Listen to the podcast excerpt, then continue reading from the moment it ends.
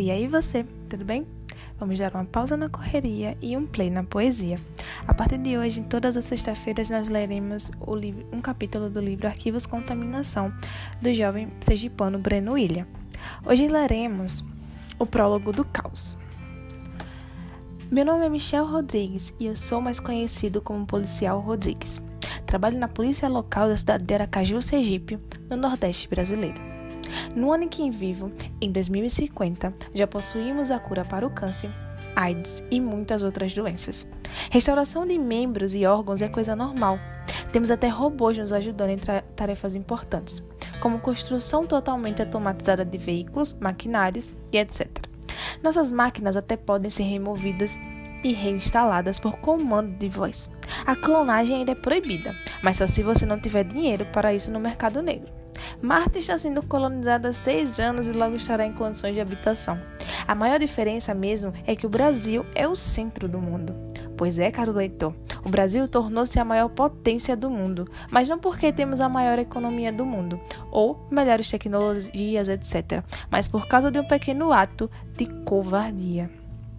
Em 2015, um meteorito caiu em território africano, trazendo com ele um fóssil alienígena muito cobiçado por todas as nações, com um cristal com capacidades energéticas fantásticas. Todos queriam pôr a mão nas maravilhas alienígenas. Isso gerou, obviamente, a Terceira Guerra Mundial. Nossa presidente decidiu manter o país longe da confusão. Alguns viram isso como a maior prova de covardia nacional. Eu, após anos dessa decisão, vejo isso como a maior cartada de mestre.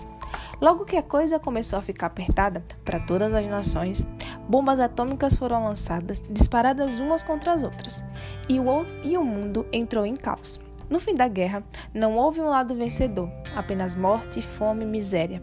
E adivinha quem tinha os recursos para financiar a recuperação desses países? Pois é, leitor, o dinheiro caiu aos montes no Banco Nacional. Nosso país financiou parte da recuperação de todo o mundo, pois tínhamos estoques não só de alimentos, mas de matéria-prima para toda a recuperação. Quando o país não quis ajudar, não quis mais ajudar, fechou as fronteiras para, para as outras nações.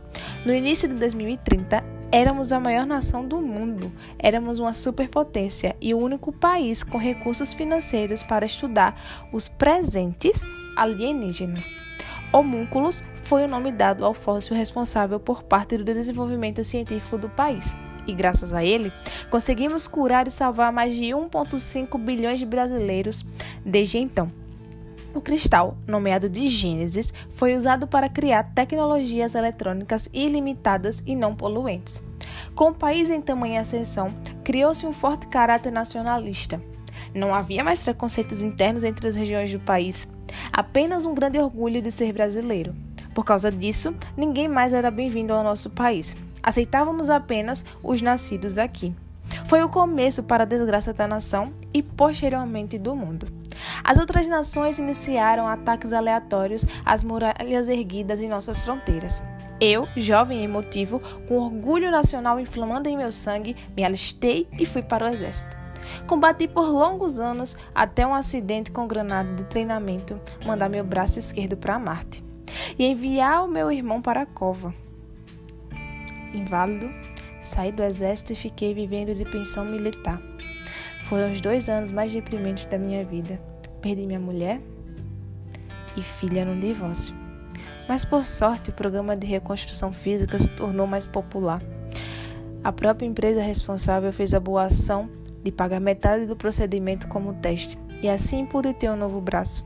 Agora, após um ano de reabilitação com o meu novo membro, fiz o concurso para policial. Fui aprovado e ingressei na polícia de minha cidade natal. O problema é que, mal comecei a trabalhar, já entrei em outra guerra.